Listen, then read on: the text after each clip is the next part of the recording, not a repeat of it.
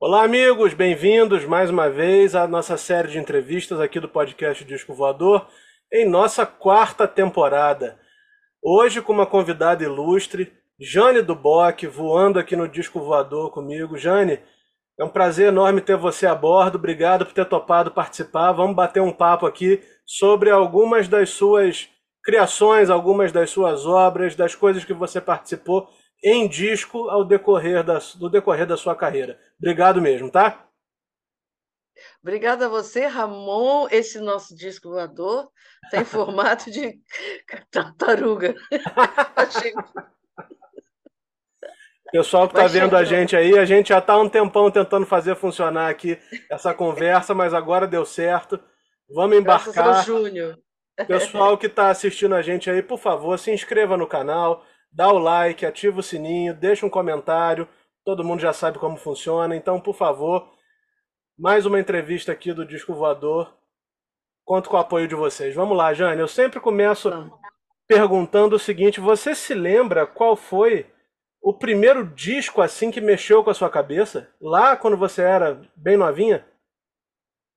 Sim, Sgt. Pepper's Lonely Hearts Club Band dos Beatles, porque uma transformação muito grande de valores, de sentido em geral, e, e eu ganhei do pai do meu filho, do Jay, ele uhum. enviou lá para Belém pelo, pelos Correios, naquela época a gente tinha que ir até o Correio pegar a encomenda e tal, e quando voltei da escola com a minha melhor amiga, que é a madrinha do meu filho, e eu sou madrinha do filho mais velho dela, a gente tirou o uniforme, botou o ar-condicionado na sala, assim, e não acreditava naqueles arranjos, naquelas novidades visuais e sonoras. E, de, nossa, foi uma, uma viagem muito grande. Esse disco tem um significado muito grande para mim.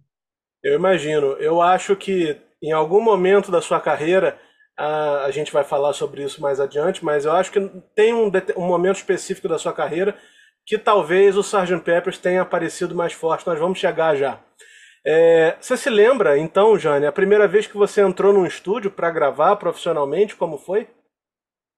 Foi nos Estados Unidos, na verdade. É, eu trabalhava com publicidade uhum. e a gente ganhou bastante dinheiro na época quando você é jovem, você tem uma coragem, você não tem autocrítica.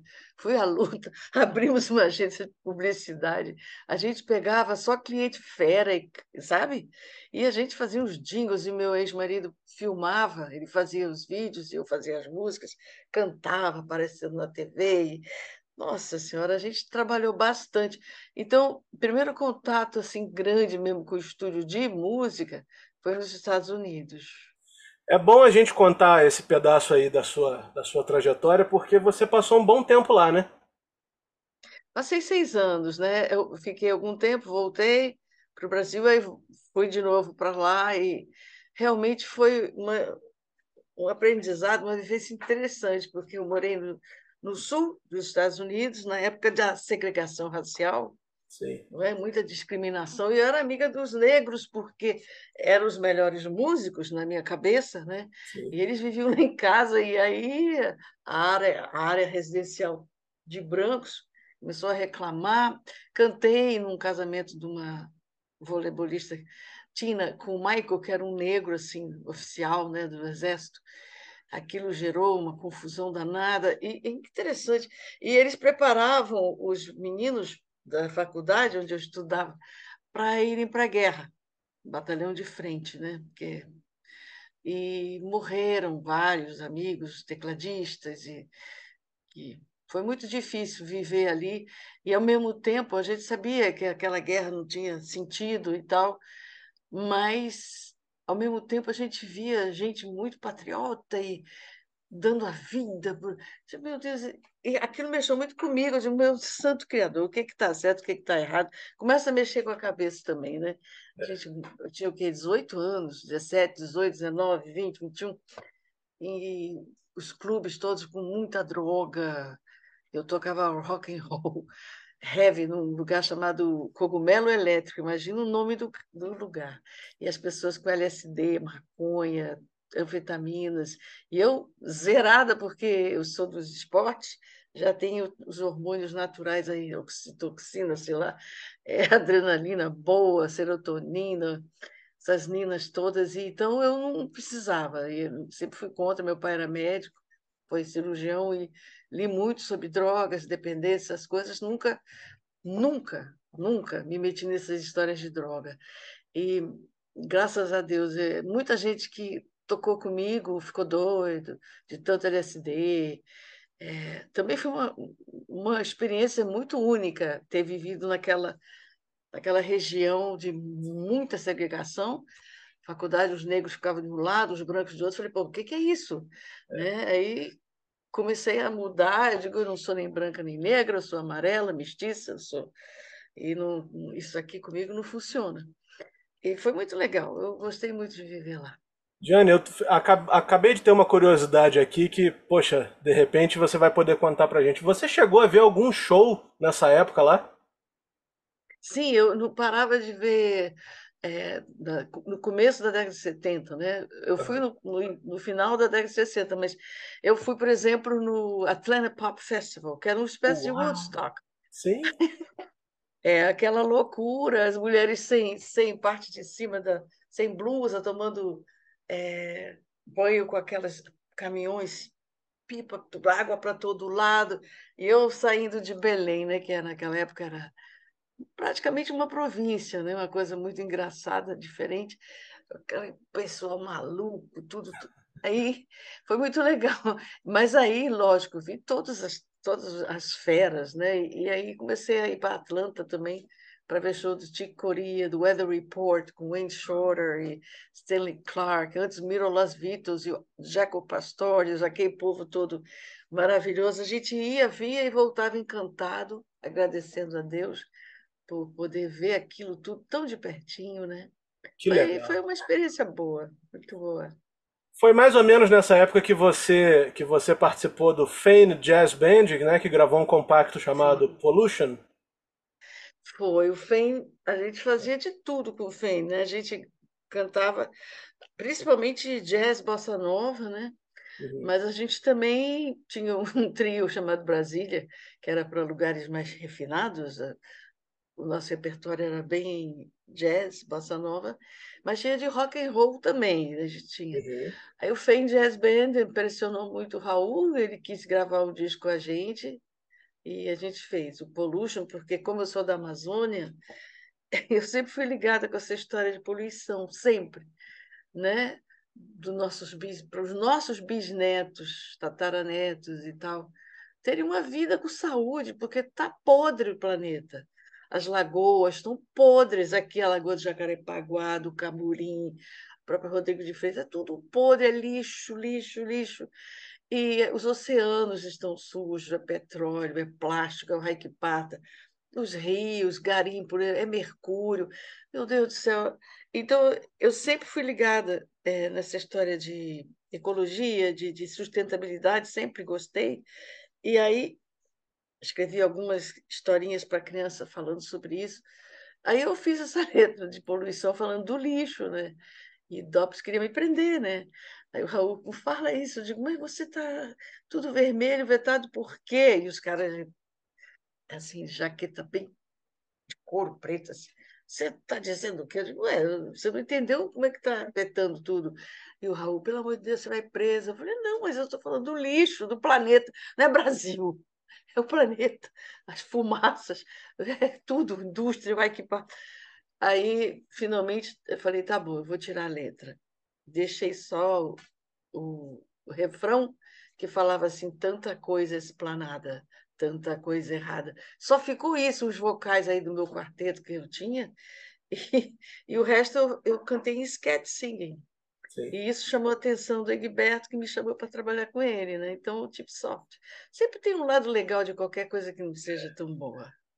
Mas antes da gente falar do Egberto, quero falar com certeza do Egberto, mas antes disso, essa gravação, então, antes de você mudá-la, né, para fazer o Scat Singing, você chegou a gravar ela com a letra original? Sim, gravei, gravei. E nunca saiu? Não, nunca saiu. Tá perdida por aí? É, a gente tirou, jogou fora, era na CBS, CBS. É uma pena. Outra também falava Stone Age, em vez de ser Stonehenge. Sim. Né? Era Stone Age, que as pessoas estavam cheias da maconha na cabeça, né? Entendi. na época. E aí, tudo isso não pode falar de droga, não pode falar de lixo, não pode falar de nada, tá bom. Eu tinha 17, não, eu tinha 18 anos e eu sempre gostei de falar sobre isso e continuo tentando.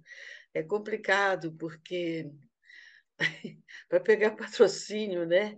Pense. é complicado.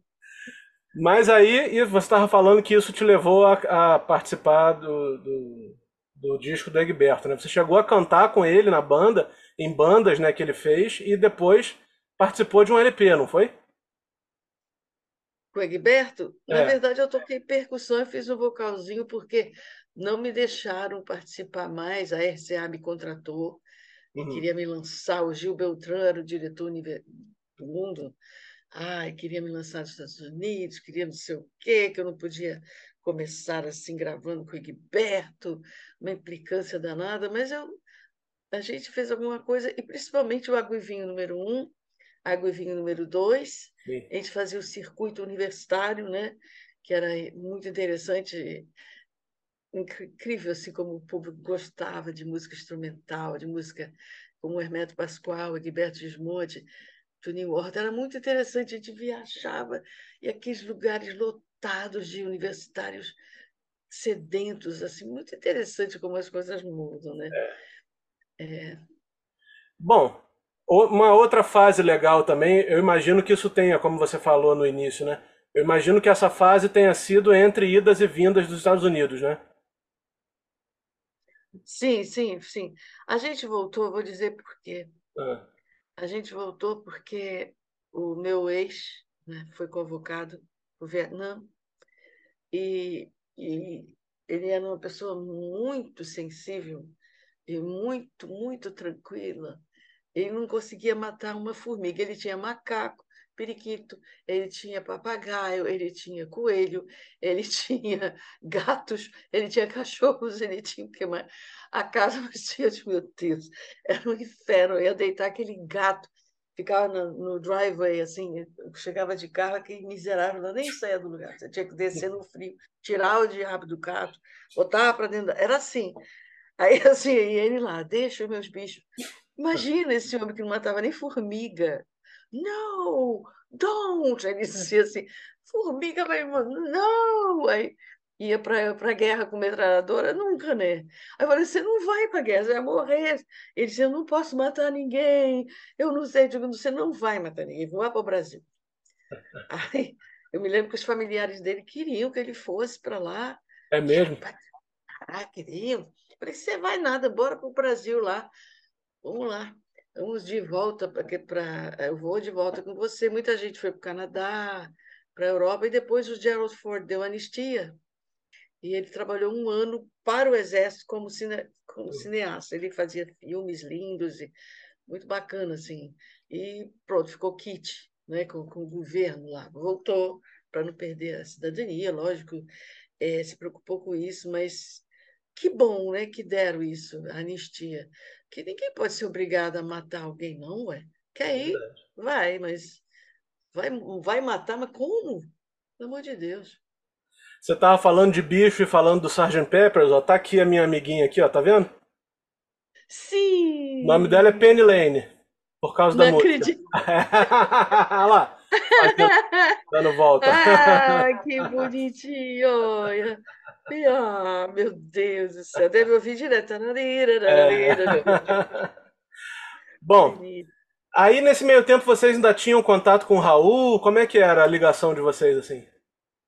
Ih, ele não saía lá de casa. É. Ele nunca saía lá de casa. Nem, nem quando a gente morava no Leblon, Ipanema, ele não saía lá de casa. Aí nos Estados Unidos, quando a gente foi para lá, ele não saía lá de casa, ia toda hora ficar com a gente lá. Casou, acabou casando com a irmã do meu ex-marido, né? Com a Sim, Glória. sim. Sim. Casou com ela, teve uma filhinha com ela. Aí trouxe ela para o Brasil, uma encrenca miserável. Porque a primeira mulher dele era americana também, a, a Edith, mãe da Simone. E era um encanto de pessoa também, assim, ela me ajudou bastante, super gente fina, sabe? Ajudou muito ao Raul também. E aí, quando ele casou com a Glória, foi assim uma tristeza geral, porque foi uma surpresa também, que a vida é muito engraçada, a gente não deve nem julgar, nem condenar. Se você, eu digo sempre assim, sempre disse, ó, quer ir lá para o Monte Himalaia fazer um até a morte? A vida é sua, cara. Vai ser feliz, entendeu? Cada um tem que. E quando eles tiveram o caso, nossa senhora, foi uma encrenca, mas. É a vida, né? A gente é a vida, né? É. Jane, a gente aqui pega algumas, algumas fases, alguns discos, algumas perguntas que normalmente eu imagino que não devem ser feitas com frequência para você. Por exemplo, eu queria que você contasse um pouco para a gente sobre o final dos anos 70, quando você participou fazendo vocais de discos, por exemplo, da, do, na, na, época eram os funks, né, os motocas, que depois viriam a ser roupa nova, né? Você chegou é. a participar do disco deles com a Claudinha Teles, como é que era essa fase? Sim. Foi uma fase de muita felicidade, porque eles, muito feras, muito queridos, são meus queridíssimos amigos até hoje, a Claudinha, como se fosse uma filha, assim, uma... eu adorava também. Então a gente trabalhava, ganhava muito dinheiro, era o dia inteiro, a madrugada inteira. Chegava em casa de madrugada, aí eles brincavam, tinha um porteiro que ficava varrendo assim a, a calçada, a gente chegava às cinco e meia, seis horas, toda amassada, cabelo arrepiado, cheio de pizza na, Ai, chegava me arrastando. Aí um deles, sei lá, o Kiko, vai, que aí, tchau, meu amor, foi maravilhosa noite. Meu Deus, aí o seu Armando já deve ter morrido. Ele me olhava de meu Deus, a mulher é uma piranha velha. Aquela, eu não vou nem me explicar, né? E toda noite era assim: chegava de madrugada cedo, trabalhava até de manhã exausta, eles brincando. Até hoje adoro eles, muito, muito, muito talentosíssimos, vocais belíssimos, e a gente ganhava muito dinheiro. E eu também fui me pregar na Globo como vocalista lá do coro, fazia coro o dia inteiro, porque eu briguei com meu ex-marido e eu tinha que provar negócio de imposto de renda e ter espelho, né? E aí eu fui, eu tinha a Zurana Jingles, a Globo e os outros jingles, então eu tinha dinheiro suficiente para cuidar do meu filhão. Falei, ah, meu filho, não precisa nem um centavo, fique lá, não me mande um centavo, deixa que eu cuido do meu filho, tá?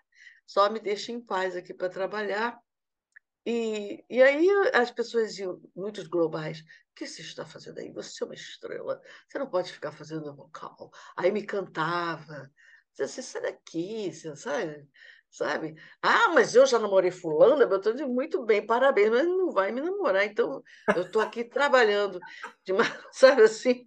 Era, então, assim, sempre me defendi, nunca tive casinho de, de negócio desses caras poderosos, e trabalhei, ganhei meu dinheiro honestamente, e tenho orgulho bastante assim de tudo que eu consegui na luta, só, sabe?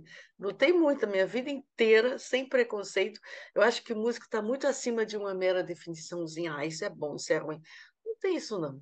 Eu também Qualquer acho. nota, você tem duas, três notas, de acordo com que você coloque seu carimbo, você vai impregnar cada som com tudo que se reuniu na sua alma, o que é mais importante do que estudo e técnica. É a sua alma falando através de som. Então, essa implicância, porque isso aqui não é bom, mas daqui a pouco é bom. Não é. era. Aí isso aqui é uma maravilha, mas espera aí, só porque está enquadrado aqui nisso, essa moldura aqui está dizendo que isso aqui é bom. Para com esses preconceitos, pendura a chuteira lá fora. Ouve, Ouve, deixa, deixa o coração falar. As pessoas são muito preparadas, é por isso que eu acho criança uma be beleza. Você vê na praça, as crianças se abraçam, jogam bola. Ninguém está julgando se é filho, não sei de quem, do rico, do, do pobre, se tem a cor assim assado, se tem um gosto. É tudo criança. Aí a pessoa vai crescendo, vai moldando de uma forma tenebrosa e começa essa palhaçada toda de preconceito. Como que se pode ter preconceito na música? É, não existe, né? É. Em 80, você lançou o seu disco que acho que é um, seu, na minha opinião, pelo menos, é o disco que eu mais gosto, né? Que é o disco Languidez, né? Que você tem é. ali o Tony Horta, tem o Djavan, tem o Sivuca. Eu adoro esse disco. E como é que se deu assim? Você se lembra como foram as gravações? Como é que chegaram a esse disco? Como é que foi essa fase? Então, né, esse disco começou porque eu havia perdido um sobrinho. É, foi uma, uma época muito triste. Uhum. E, e aí o Guto Grassamelo me via para cima e para baixo trabalhando. E, Ô, oh, Jane, faz parte do festival. Ah, tô... Faz, escolhe uma música aí. Tinha cinco, cinco, ele me mostrou. Aí eu ouvi Saudade do Nato Gomes vindo aqui, eu me falando da saudade, falei, nossa, essa música. Aí comecei a chorar. Falei, eu quero cantar essa música. Aí tirou terceiro lugar no festival, né? O mestre Walter Blanco, que era o mestre do João Gilberto, fez o arranjo. Aí a gente gravou, o, Burnier fez o arranjo também, o Luiz Avelar, o Alberto Arantes, o Toninho Horta, né? Só arranjador maravilhoso. Porque aí, como a música se classificou, o Raimundo Bittencourt, que trabalhava lá, na, me chamou para gravar. Aí esse disco, a gente foi escolhendo o repertório, Oswaldo foi lá cantar comigo também, me deu uma música inédita. Ele tinha acabado de ganhar com Agonia na época, uma coisa assim. Aí, resultado, daí para esse meu mais recente CD, o povo tudo continuando amigo, né? Isso aqui é legal. Nesse disco de 80, o Arthurzinho Maia, o Luizão Maia ficou meio doentinho, mandou o sobrinho, né? O Arthurzinho. Aí ele chega lá, oi, Falei, que esse molequinho? Aí tinha 17 anos. Meu tio pediu para eu vir aqui. Aí ele disse que estava na Disneylândia. Ele falou, estou aqui na Disneylândia. Aí as duas músicas que ele tocou, que outro dia amanhece Manuel Audácia, foram as últimas a serem gravadas, foram que estouraram. Ele veio com a mãozinha benta, assim, tipo, né? Fofo. E é um cara que eu não, até hoje eu ainda não entendi porque que ele já se foi, eu não entendo muito bem. Como é que pode um cara novo, ainda cheio é. de gás, foi embora? E esse disco foi produzido pelo Raimundo, uhum. que fez o mais recente CD que ainda não saiu, vai sair agora em, jane... em fevereiro, que é uma homenagem ao Ivan Lins. Uau! Quer dizer, meu primeiro disco, o mais, o mais recente, veja só que interessante. Né? Que legal. Agora, Jane, eu vou falar aqui de uma fase da sua, da sua carreira que é também uma fase que eu gosto muito, porque a gente começou falando de Sgt. Peppers, né, falando de rock, falando de, de, de, coisas assim. Em 83 você participou do disco do Bacamarte, né, do Depois do Fim. Então eu vi vocês no, lá no Teatro de Niterói em 2019, se não me engano, outubro de 2019. É, eu sou muito fã desse disco, eu nunca tinha visto a banda ao vivo, foi a única vez que vi até agora. E não poderia deixar de falar sobre Bacamarte. Como que você chegou no, no, no, rock progressivo assim? Como que você caiu aí nessa banda? Foi uma fase boa para você? Você gosta de progressivo? Me conta tudo. Gosto. Quando a gente fez Estados Unidos, tinha uma banda de rock que o Ronaldo Cury, uhum. que é pai, inclusive, do Alex Cury, que está no Bacamarte. O Ronaldo tocava baixo com a gente. A mulher dele, Eleonora, também tocava baixo. Sim. E eles foram muito legais com a gente. fazia show aí pelo interior do Rio.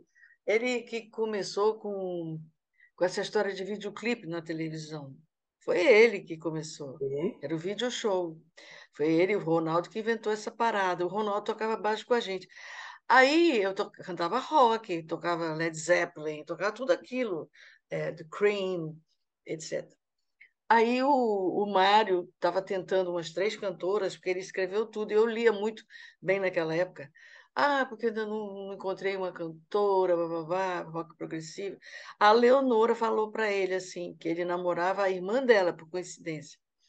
Ah, a Jane canta rock, e ela lê muito bem. Aí ele me ligou, não conhecia ele. Olha, você poderia? Eu falei, vou sim. Fui lá, cantei tudo direitinho, e Olha, vamos embora. Aí depois, depois que começaram a tocar fita na Rádio Fluminense, que, que chamavam de A Maldita, né? Começou com o rock do Lobão, Kid de Abelha, Lulu, um monte de gente que era eh, que ninguém gostava, que era roqueiro, né? Começou a tocar o bacamarte, começou a ficar em primeiro lugar ali. Aí resolveram fazer o circo voador, lembra? É. Aí a gente foi fazer o circo voador tem até uma história muito engraçada, meu Deus do céu. Aí eu fui cantar no Cinquador lotado, subindo, claro escuro. Eu meu Deus, muita gente aqui, socorro. Minha avó foi. Aí minha avó estava lá na frente, o povo tudo fumando maconha. Minha avó começou a passar mal. O que, que ela tem? Eu sei, leva para o hospital. Fumou muita maconha, todo mundo fumando lá embaixo, a gente lá em cima, né? Falei, menina, era moda, né? Tem essa parada engraçada, mas o, o, o Bacamarte, de vez em quando, a gente se reúne e é. faz é. um show ou outro, mas alguns já se foram, né? Sim. O Marcos continua maravilhoso. E, é, todo mundo é muito bacana. Então, mas é o rock progressivo esse brasileiro, eu nem acreditei aquele flautista maravilhoso lá holandês, tem um grupo de rock progressivo. Outro dia, Sei, é do Focus, é Taj Van Leer. Isso, esse cara mesmo, que é, de vez em quando eu boto um disco antigo dele que tocava música erudita, uhum. e eu fico toco junto com ele. Mas ele ficou muito diferente, ele era um cara bonitão e tal, é. e ele engordou terrivelmente. É. Aí ele estava lá no show, né, que a gente, ali, né, estava com o Sebastião Tapajós e o Gil Esperanzeta, aí eles, Hello, Jane! Eu falei, oi? Ele me conheceu. Oh, I, I hear your music. Aí ele falou que gostava do rock progressivo. Eu digo, não acredito. Você me conhece e eu te conheço há mil anos. Tocava. Então, o rock tem esse lado legal, que você já é uma senhora de idade e tal. Aí chega no lugar, você vê assim os caras de cabelo até aqui, cheio de tatuagem, piercing. Aí me abraço, tirando foto. Eu acho tão engraçado. Como é bonito, né? Acho é. demais. Eu adoro. Eu, eu fiquei muito emocionado de ver esse show do Bacamarte lá em Niterói. Eu nunca tinha visto. E, poxa, já estou contando os minutos para vocês fazerem outro. Eu também gosto muito.